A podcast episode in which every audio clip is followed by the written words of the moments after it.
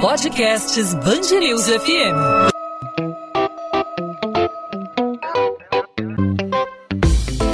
Dois às 20, com Maurício Bastos e Luana Bernardes.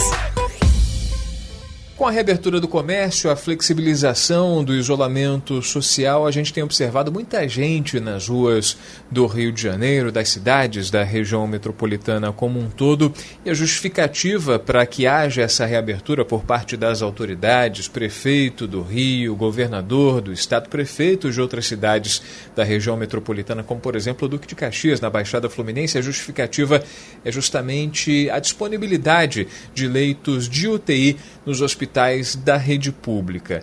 Lona Bernardes, a gente tem observado aí, inclusive a reportagem da Band News nessa semana trouxe informações interessantes a respeito. É, hospitais é, de campanha, hospitais da rede particular têm apresentado uma taxa aí razoavelmente alta nesses tempos de pandemia. A gente tem informação aqui, o único hospital de campanha da Prefeitura da, da capital, construído no Rio Centro, lá na Zona Oeste, conta com cerca de 50% de leitos ociosos. É um dado, de certa forma, interessante, né? mas que desperta uma certa dúvida. Será que na prática é isso que vem acontecendo? Né? É, Maurício, é uma informação que nos dá um pouco de esperança, né, de que dias melhores estão por vir, mas a gente deve ter cautela, analisar esses dados com calma, né, ouvir os especialistas para saber o que, que eles falam, que, que essa redução no número de internações aqui no estado do Rio e na capital fluminense representa. Em Niterói, na região metropolitana do Rio, outro dado importante é que a rede DOR de Niterói tem menos de 50% de pacientes com Covid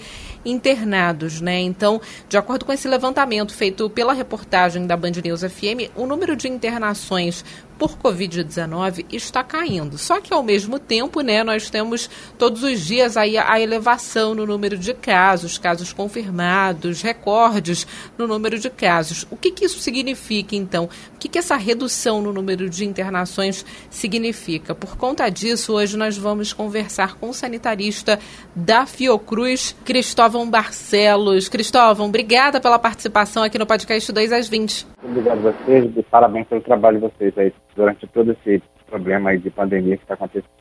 Cristóvão, a gente tem esses dados aí apresentados pela rede pública, né? 50% de leitos ociosos no hospital de campanha da prefeitura lá do Rio Centro, em Niterói, o, talvez o maior hospital particular do município também, com menos de 50% de pacientes internados com Covid-19, mas ao mesmo tempo a gente tem pesquisas da UFRJ levando em consideração aí taxa de contágio, imaginando que uh, tal pico de contágio vai chegar ainda, ainda está por vir na metade do mês de junho. O que, que esses dados aí, a gente juntando tudo isso na mesa, significa? São dados suficientes para promover a reabertura e a flexibilização do isolamento social?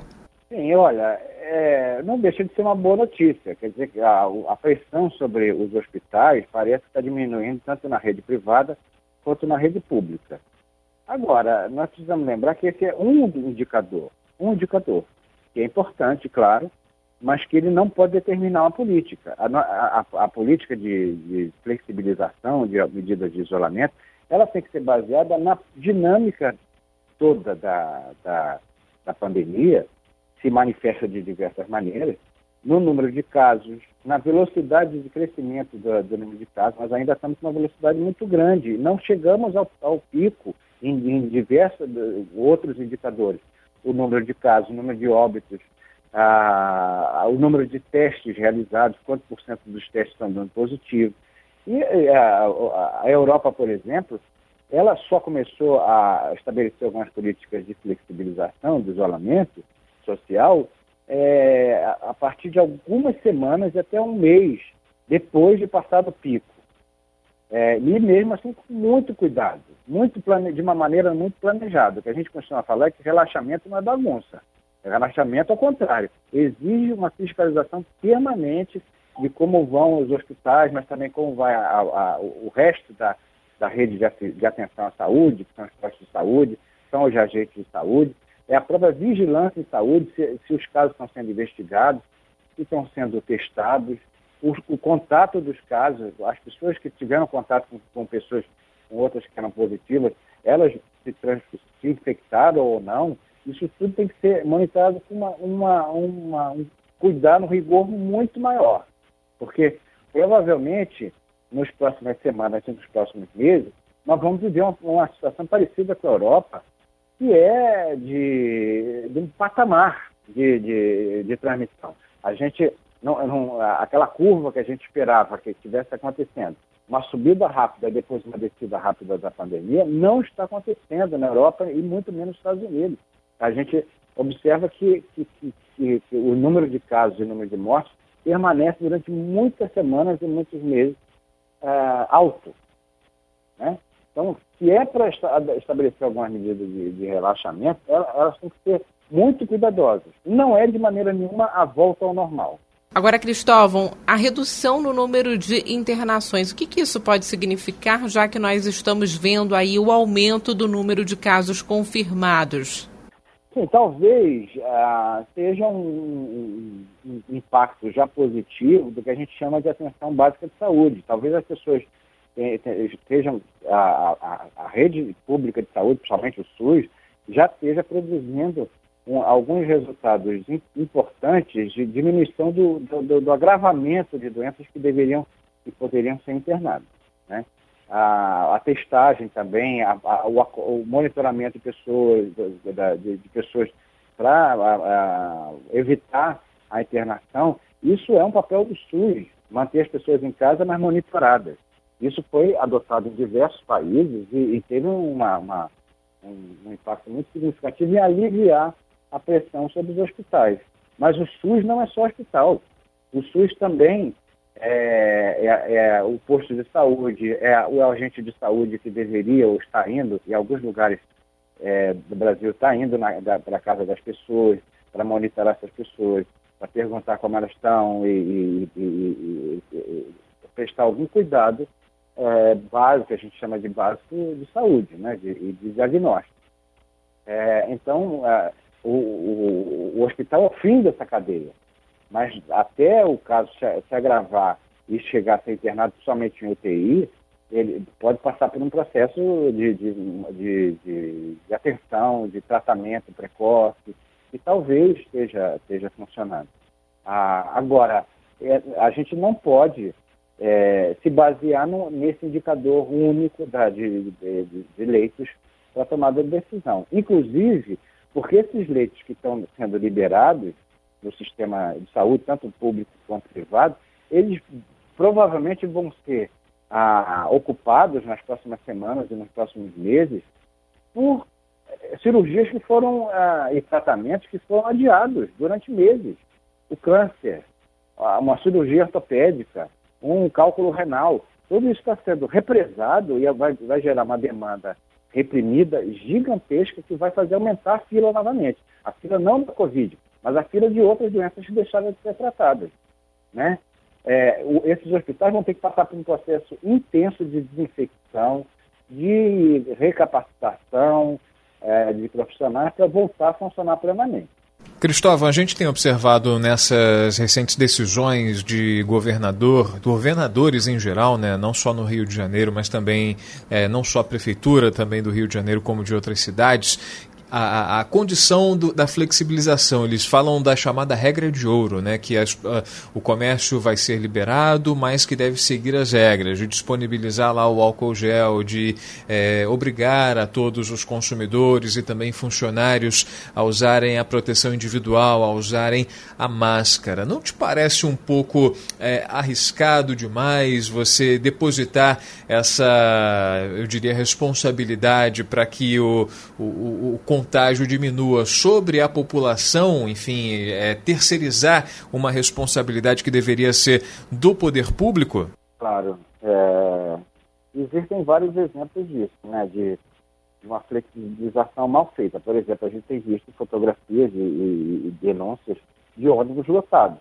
A prefeitura regula, a, todas as prefeituras do Brasil, é uma, uma atribuição delas, regular o transporte público. Agora, também não é só a frequência de ônibus, também é a lotação dos ônibus e as condições de higiene dentro dos ônibus. Isso também vale dentro do no comércio. Né? Que, afinal de contas, que ambientes Isso é uma pergunta que ainda está tá, tá sendo estudada por, por, por pesquisadores. Que ambientes são mais favoráveis ou menos para a transmissão do, do vírus? Um, por exemplo, alguns restaurantes que entregam quentinhas e que, e que a pessoa pode consumir em casa. Ah, isso evita bastante o, o contágio, né? Ah, agora, lojas fechadas, com ar-condicionado e lotadas, elas, facilitam o contágio. Então, a, a, as regras agora para funcionamento de comércio tem que ser muito, muito rigorosas. E daí voltamos ao SUS. A, a, vigilância sanitária tem um papel importantíssimo nisso, de estabelecer, essas, é, estabelecer as normas e fiscalizar as normas. Por exemplo, no Rio de Janeiro existe a Guarda Municipal. A Guarda Municipal deveria também atuar sobre essas condições. Né? E, bom, essa é, é, uma, é uma cadeia de corresponsabilidade, digamos. O cidadão é responsável, sim, ele deve usar máscara, é, ele deve evitar aglomerações, mas isso tudo é regulado pelo poder público, seja municipal, estadual e federal. A gente se esquece muito do federal. Agora, há pouco tempo, o, ontem, se não me engano, o, o Senado, o, a, o Congresso aprovou uma lei de uso obrigatório de máscara. Agora, dois meses, três meses depois do, do início da pandemia, né, a, essas grandes normas deveriam ser iniciativa do governo federal. Agora, Cristóvão, voltando a falar sobre as internações, você acha então que agora, é claro que o vírus ainda é muito novo, né? A gente não conhece muita coisa sobre o coronavírus, mas acha que agora os médicos do sistema público e da rede privada também, eles já estão sabendo lidar um pouco melhor com a doença? Olha, essa, essa é a esperança da gente, essa é a esperança, porque talvez antes de entrar na, tal, em, em, em, respirador, em respiradores, UTIs, é, algumas, algumas ah, procedimentos médicos estejam sendo eficientes, a medicamentos paliativos, monitoramento permanente dos pacientes, isso esteja, dando algum resultado. A gente espera que exista essa troca rápida de, de conhecimento que está sendo gerado em cada hospital do Brasil, para a gente ter uma, um, alguns procedimentos mais mais eficaz, eficiente da, da, da de, de, controle. Né? Eu lembro que no começo da pandemia, a, o, a, as pessoas ficavam, em média, em média, 15 dias internados. 15 dias internados. E mesmo assim não se tinha garantia de, de, de vida. Tá? Muitas dessas pessoas passavam semanas dentro do hospital e morriam. Então, é, é, eu, eu, essa é uma estatística importante também. Quantas pessoas, quanto, quanto por cento das pessoas que estão, é, desses leitos que estão sendo é, vagos, estão criando vagas, são por alta ou por óbito?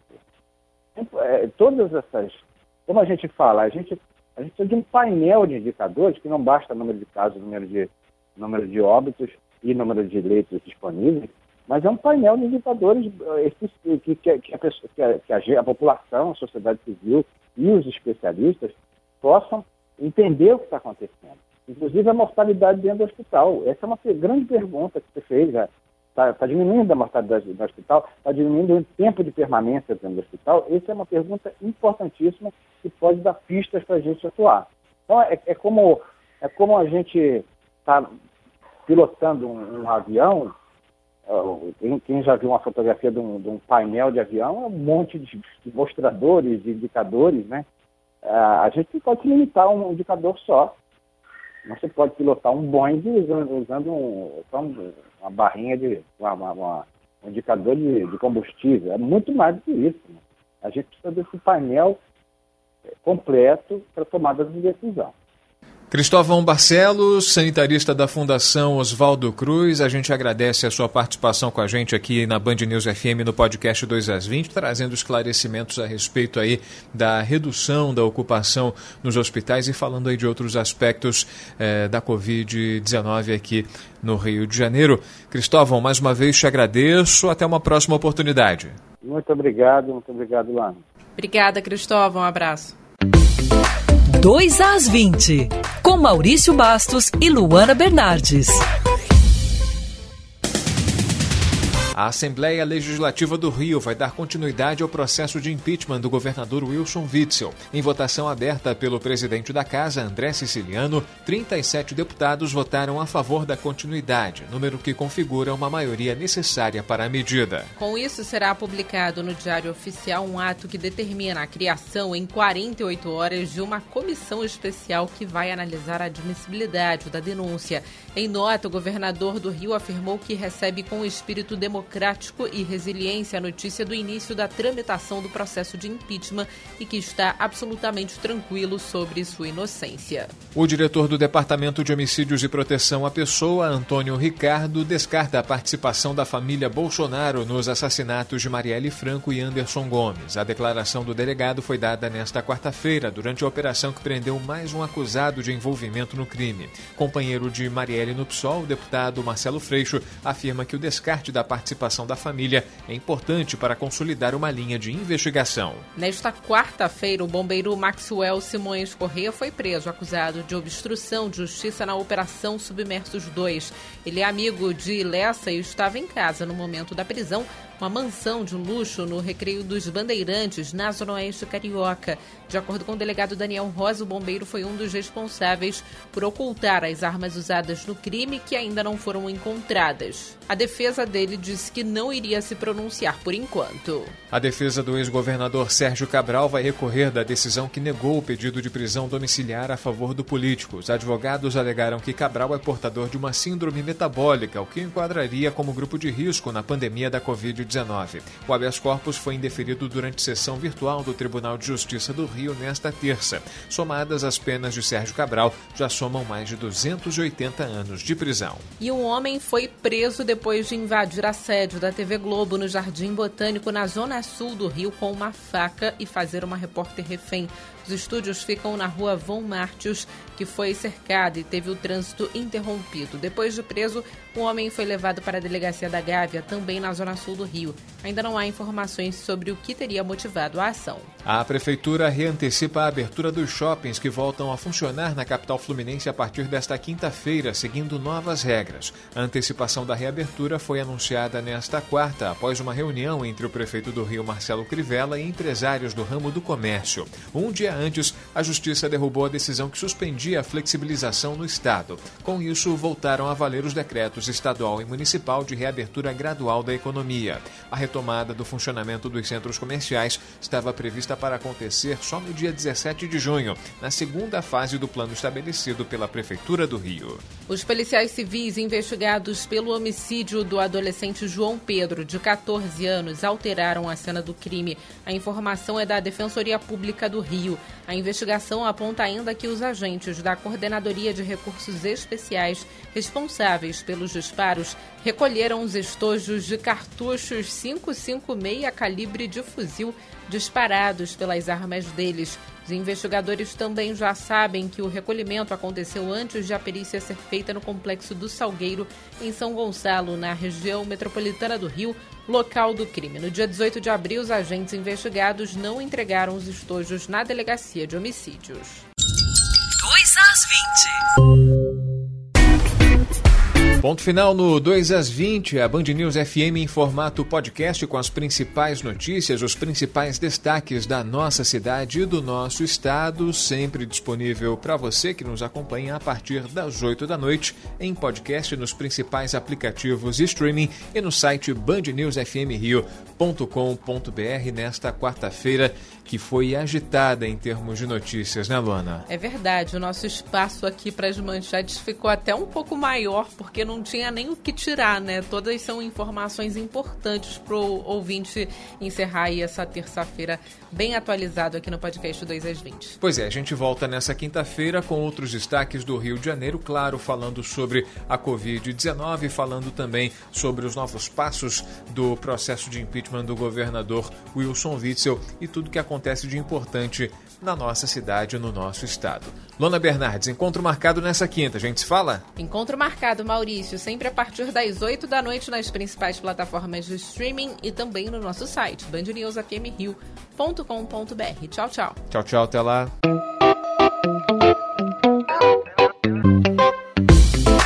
Dois às 20 com Maurício Bastos e Luana Bernardes.